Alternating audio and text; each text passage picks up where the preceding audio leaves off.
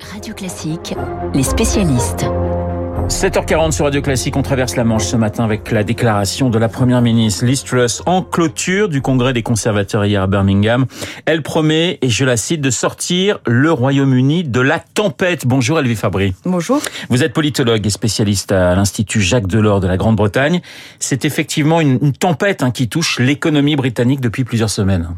Enfin, c'était une tempête qui était déjà bien amorcée, mais disons qu'elle a aggravé. Euh, c'est une sorte de, de sabotage qu'elle a infligé elle-même à Ouais. l'économie britannique en prenant des initiatives de réduction massive de, de taxes, qui était véritablement le le- l'axe fort de sa politique économique, mais Pour la population la plus aisée.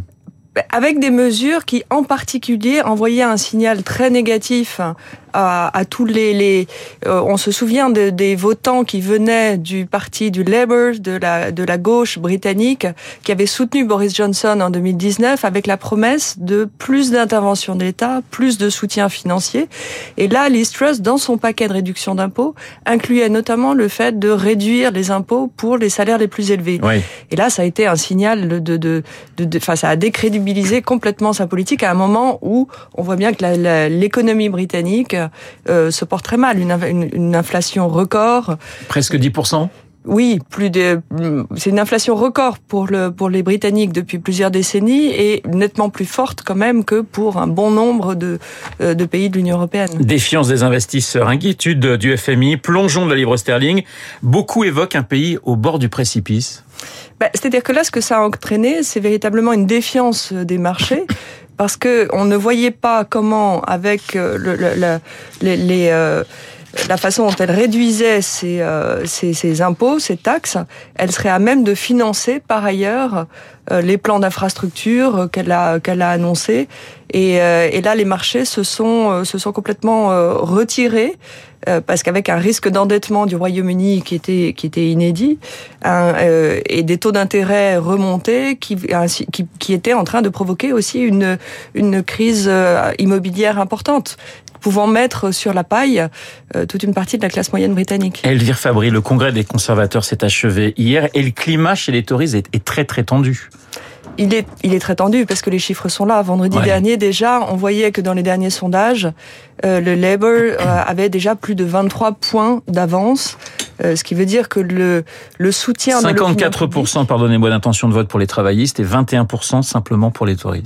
Oui, c'est-à-dire que le parti, le soutien du parti conservateur s'est complètement effondré. Encore une fois, je dis, je, je rappelle cette euh, cette red belt euh, du euh, qui qui euh, qui avait amené du soutien au parti conservateur dans les États euh, les plus pauvres du euh, du Royaume-Uni se sont complètement se sont complètement détachés et au sein même du parti conservateur, on voit que les fractions euh, se sont amplifiées, alors que Truss avait essayé de sti- stimuler le soutien du noyau dur du Parti conservateur, les plus brexiteurs, en, en affichant un discours très euh, anti- très pro-Brexit pour un Brexit dur à la veille de ces euh, de ces élections. Est-ce que les conservateurs sont en train de perdre leur, leur crédibilité économique? Euh, oui, c'est un. C'est-à-dire que euh, a commandé son a commencé son mandat en voulant endosser euh, une nouvelle euh, une nouvelle posture à la Thatcher euh, Ouais. d'économie très libérale euh, qui rappelle euh, le, le- toutes les mesures libérales en son temps de euh, de, de Thatcher, mais qui ne qui ne qui sont complètement décalées par rapport à la situation économique actuelle, notamment encore une fois de crise de l'énergie, de coût de l'énergie, d'inflation très forte. Et donc là, il y a il n'y a plus aucune crédibilité économique euh, dans, dans, dans sa politique. Et on voit pas très bien encore comment elle va réussir à, à, à retrouver cette crédibilité dans, Et- dans les semaines qui viennent. Est-ce qu'il y a un problème, Liz Truss, aujourd'hui, y compris dans son propre camp? Ça fait un mois qu'elle est première ministre. hein. Ça fait un, ça fait à peine un mois puisqu'il y a eu même euh, la période de deuil Oui. où on était un petit peu en suspension. Euh, et, et au moment même où elle affiche même un discours très euh, dur sur le Brexit, on voit son ministre hein, euh, en charge du dossier sur l'Irlande du Nord qui fait marche arrière en faisant amende honorable euh, sur la conduite de ce dossier et une conduite très très imprudente et en disant qu'il ne va pas là restaurer des bonnes relations. On ne sait plus très bien où est son centre de gravité. Va-t-elle être dure sur ce dossier d'Irlande du Nord ou au contraire est-elle sur le point de concéder un accord avec les Européens on, ne voit plus très bien. Et y compris même sa présence aujourd'hui euh, à la première réunion de la communauté politique européenne. Mais euh, question assez directe, est-ce qu'elle peut tenir? Elle a essayé de survivre en faisant ce, euh, ce revirement sur la taxe sur les, euh, sur les salaires les plus élevés. Euh, elle s'est, disons qu'elle s'est achetée encore un petit sursis. Elle est très fragile euh, de, sur son, à son poste. Dernière petite question, euh, Elvire Fabry. Ça semble assez compliqué entre la Première ministre et, et Charles III.